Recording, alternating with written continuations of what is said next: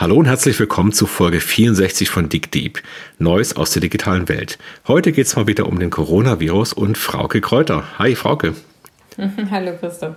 Ja, die Digitalisierung soll uns helfen, dieses Virus zu besiegen. Und wir haben uns beim letzten Mal schon darüber unterhalten, wie wir dann Menschen tracken können, die angesteckt sind, die infiziert sind und wie das helfen könnte, diese Zahl der weiteren Infektionen runterzubringen. Und jetzt hast du noch einen neuen Player mitgebracht, der einer der ganz großen amerikanischen, der auch in diesen Markt eintreten will und helfen will, das Virus zu besiegen. Was läuft denn da ab, Frauke?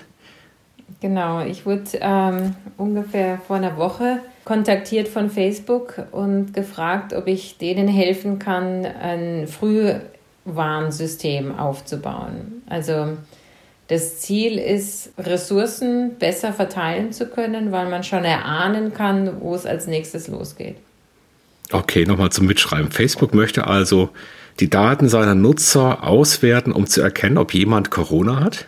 Ähm, interessant, nein, nicht ganz. Also was die wollen, es gibt ein Konsortium von äh, Wissenschaftlern der Carnegie Mellon University in USA, Yale, Harvard, Stanford, die alles Epidemiologen, Modellierer, Statistiker äh, sind und die haben Facebook über eine ganze Zeit lang äh, bekniet, weiß ich nicht, aber zumindest mal belabert, äh, dass äh, Facebook einsteigt und hilft, für die Daten zu generieren. Und zwar nicht aus dem, was Leute posten, sondern weil ja doch sehr, sehr viele auf der Welt, also in den USA sowieso, aber auch auf der Welt, auf der Facebook-Plattform sich tummeln und das ein guter Ort ist, die zu erreichen. Und die Idee war, wenn man jetzt mal erstmal auf USA bezogen, etwa eine Million Leute pro Woche befragt und weiß, ob die Husten haben, Fieber haben, andere Symptome zeigen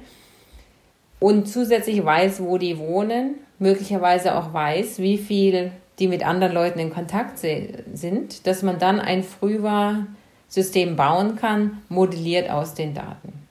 Okay, das heißt also nicht meine persönliche Timeline in Facebook wird verwendet, sondern mehr die Daten über die Bevölkerungsstruktur, wer wie dich Kontakt hat und wer sich wo aufhält, auch. Also ist das auch ein Tracking?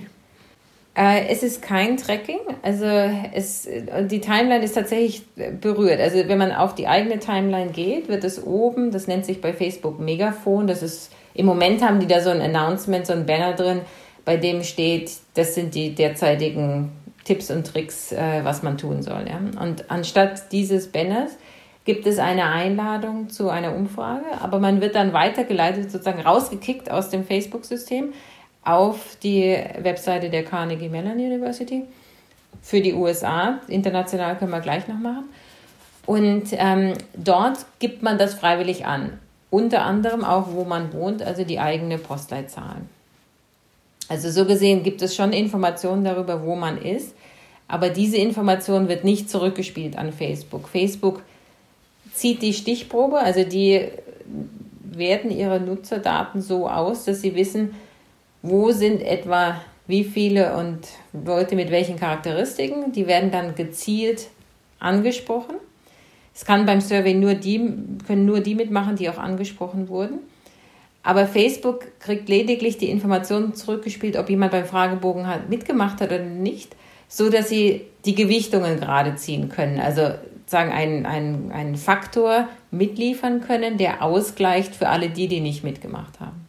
Das ist interessant, weil wir haben ja in diesen Zeitungen heute überall auf der Titelseite wenige Zahlen. Das ist normalerweise die Anzahl der Infizierten, das ist die Anzahl der Verstorbenen und die Anzahl der Gehalten. Das sind eigentlich so die drei Zahlen, die oben dran stehen.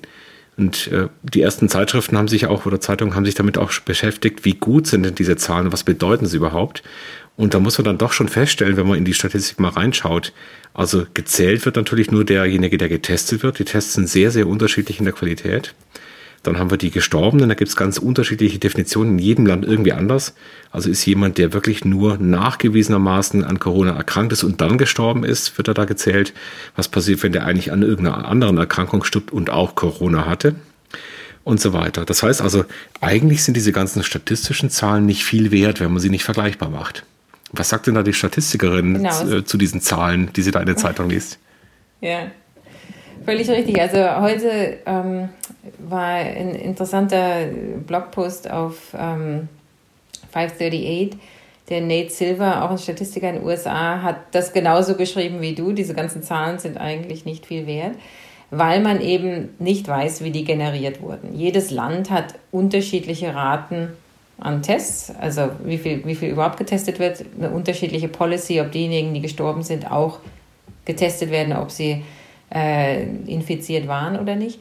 Was fehlt, und bisher habe ich das hier diskutiert gesehen und äh, ich glaube in zwei anderen Ländern in der Praxis gesehen, ist eine tatsächliche Zufallsstichprobe von Leuten, die man testet.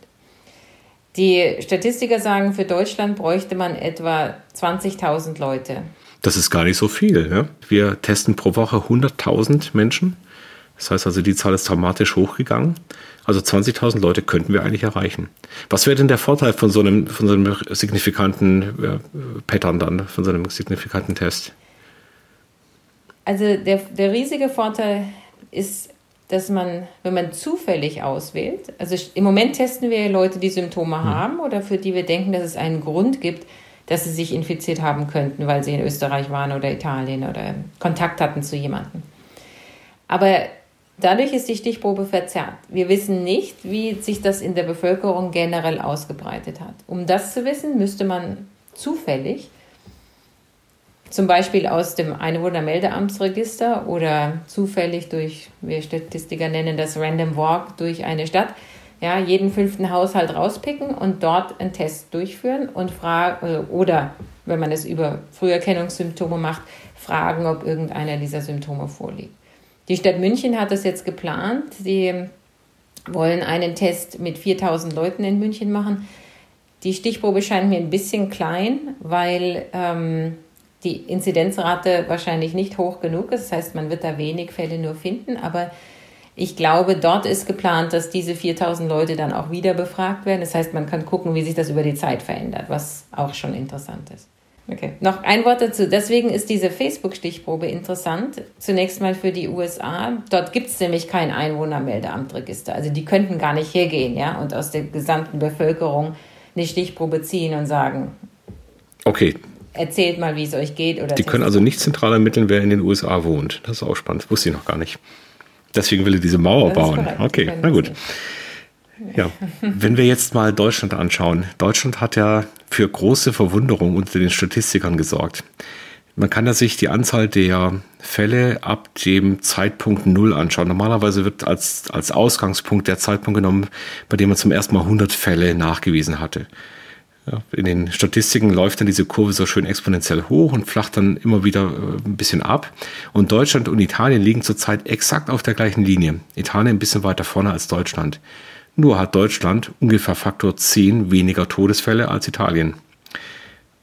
Wie kann man sich denn das erklären?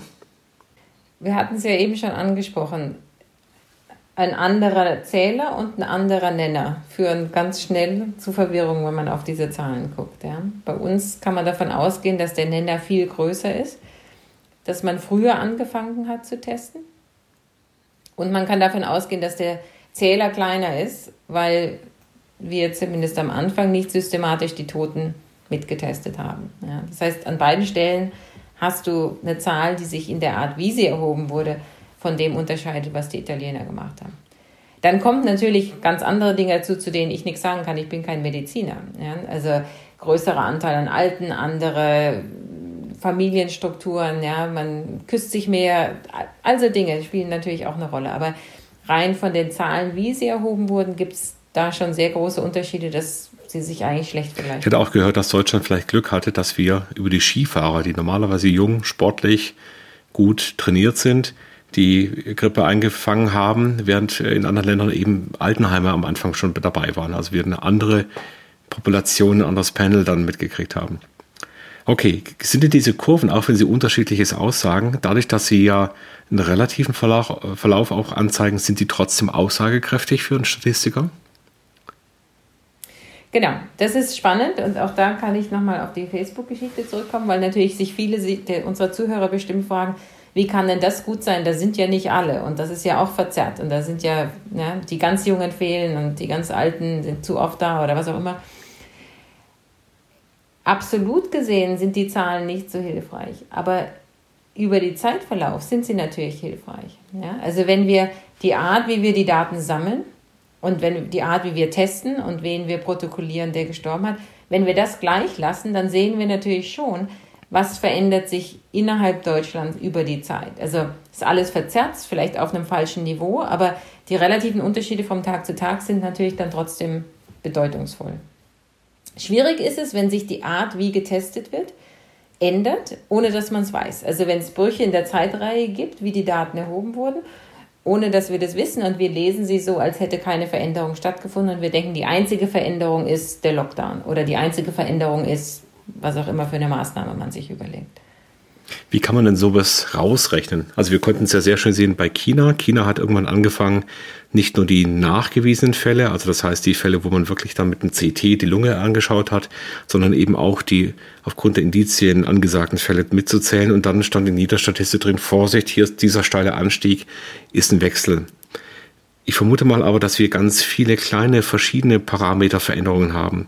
Also die Labore fahren ihre Kapazitäten hoch, damit verändern sich Sachen. Irgendeine neue Stelle als Drive-In wird aufgemacht, wo jeder hingehen kann. Auf einmal habe ich eine andere Grundgesamtheit und so weiter. Kann man sowas statistisch gesehen irgendwie rausrechnen?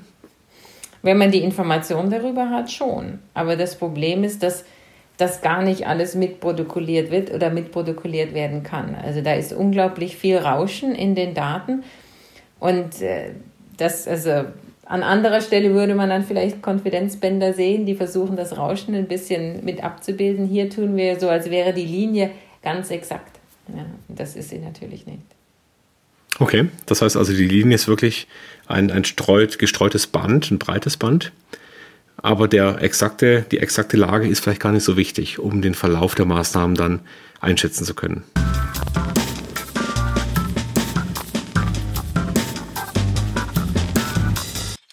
Und ich bin jetzt gespannt, also mit dieser Studie, die da diese Woche startet, von Facebook gelauncht, wie viel, wie, wie, wie viel Information in den verzerrten Daten liegen kann, die die haben.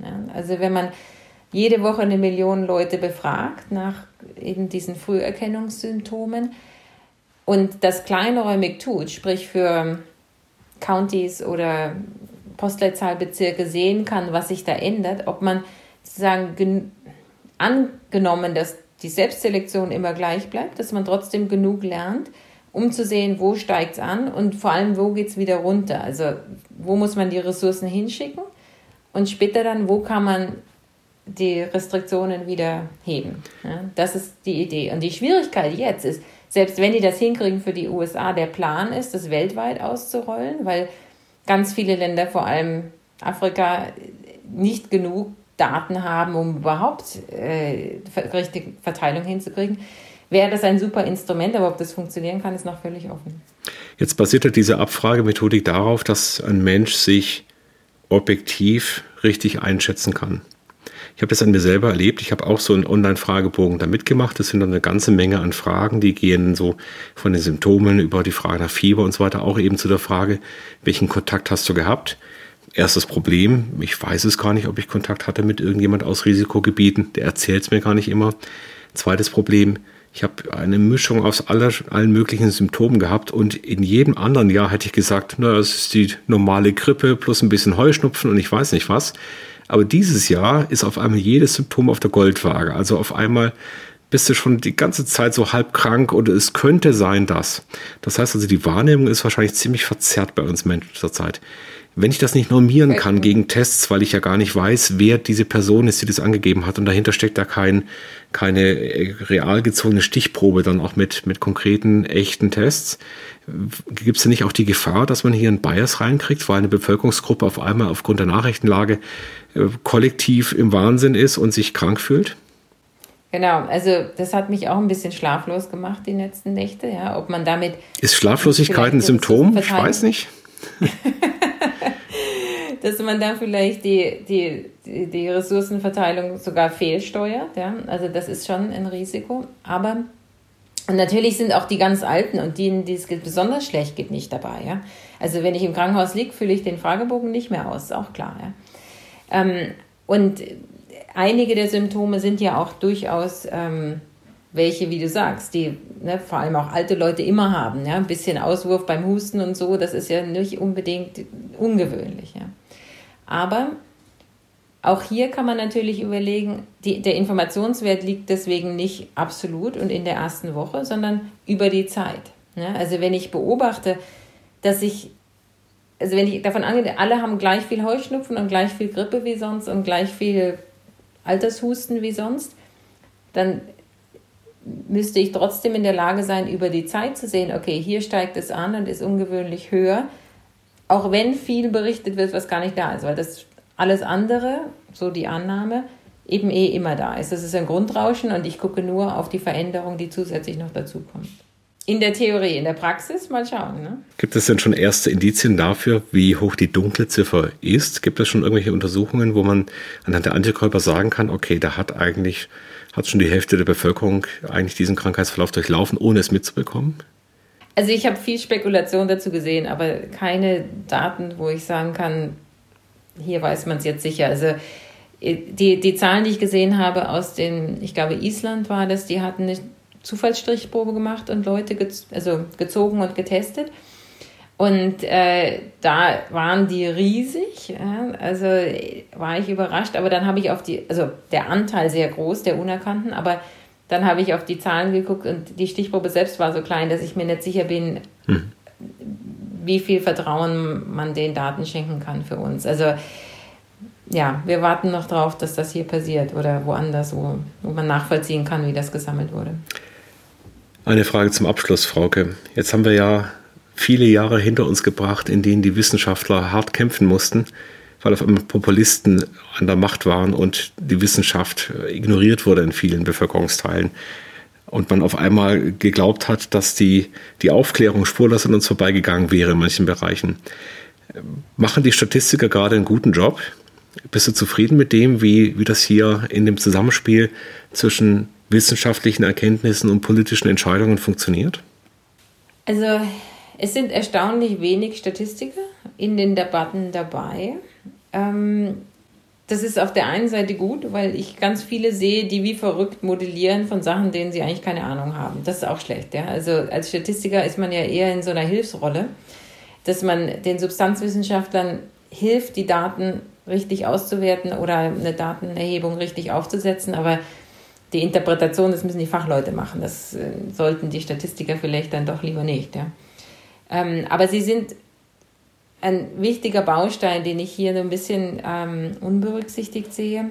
Also hier global, nicht unbedingt äh, in Deutschland. Das ist die eine Sache. Aber die andere Sache, wo ich denke, sind sie vielleicht sogar zu sichtbar. Es sprießen überall Befragungen und Datenerhebungen aus der Erde. Die Infotainment sagte das mein ehemaliger Doktorvater. Ja? Also das ist hübsch, liest man ein paar Zahlen, aber wie viel sie wert sind, äh, ist oft fraglich. Also ich glaube, im Moment muss man ganz genau hingucken, welchen Datenquellen kann man vertrauen und welchen nicht. Und leider ähm, ist, gehört das ja nicht zur Allgemeinbildung, dass man weiß, woran man das beurteilen kann. Mhm. Also auch wieder weitere Aufklärung, weitere Bildung zum Thema Statistik. Statistik ist, glaube ich, auch in der Schule nicht gerade das Fach, das mit dem größten Verständnis gesegnet ist. Es ist häufig nicht intuitiv. Die ganzen Tests auch. Ich habe das mit meinen Kindern gerade durchgespielt. Ja, was heißt denn das, wenn ich einen False Positive oder False Negative Faktor von 10% habe und eine Krankheit sehr selten auftaucht? Da äh, hat man, liegt man doch sehr stark daneben. So, hoffen wir mal, dass es beiträgt, weiter Vertrauen in die Wissenschaften aufzubauen, auch in die Statistik. Ich habe jetzt zum ersten Mal verstanden, die, die, es gibt Substanzwissenschaften und Nicht-Substanzwissenschaften, also war mir noch neu. Ich finde eure Arbeit großartig und wünsche euch, dass ihr da jetzt viel zu tun habt, viel Gutes ausprobieren könnt und Erkenntnisse generiert. Schauen wir mal, ich werde berichten. Ja, danke, bis bald. Ciao. Ciao.